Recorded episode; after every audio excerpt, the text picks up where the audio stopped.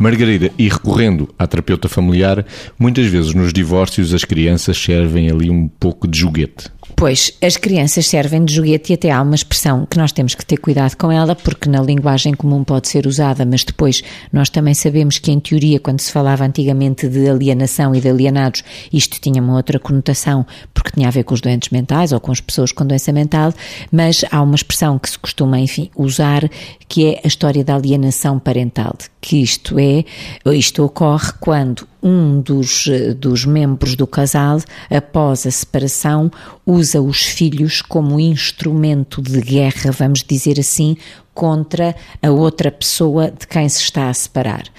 É evidente que a quantidade de emoções e de sentimentos e de sofrimentos que estão associados a estes momentos de clivagem familiar, de separação e de divórcio eh, entre um casal, eh, são, são imensos, são densos. Eh, na maioria das vezes as pessoas precisam de ajuda para gerir estes tempos de crise de uma forma correta, de uma forma digna, sobretudo também para não os prolongarem no tempo mais do que eles merecem ser prolongados.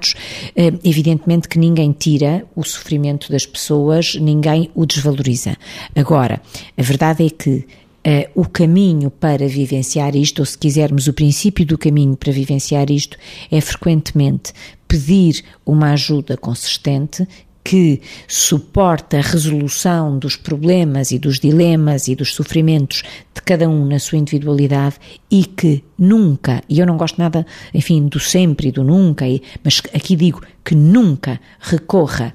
aos filhos eh, como arma de arremesso contra o outro elemento do casal que entretanto deixou de o ser. E, enfim, podemos falar de armas de arremesso noutra, noutro programa, mas que nunca se usem os filhos como instrumento para se virar ou como arma de fogo contra aquele que se deixa. Vítor, e esta situação que a Margarida acabou de descrever acontece independentemente do extrato social, da escolaridade da pessoa? Sem dúvida, acontece em qualquer extrato social, em qualquer raça, idade, eh, é transversal. E quando a Margarida fala, fala de arma de arremesso, quem se coloca desta maneira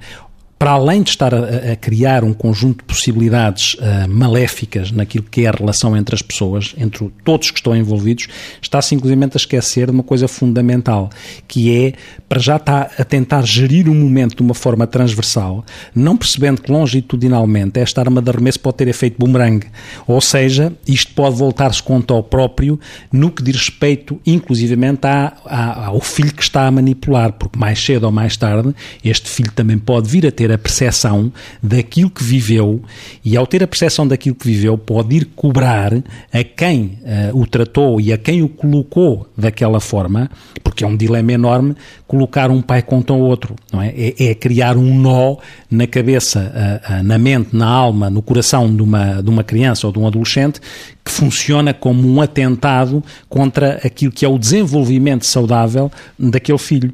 E, nesse sentido, quem o está a fazer devia tanto quanto possível, apesar do momento provocar aquele tipo de desejo de vingança com intermediários, podia, antes de mais nada, fazer este desafio. Quanto é que isto me vai custar mais tarde, para além de já estar a custar ao filho que está a ser manipulado?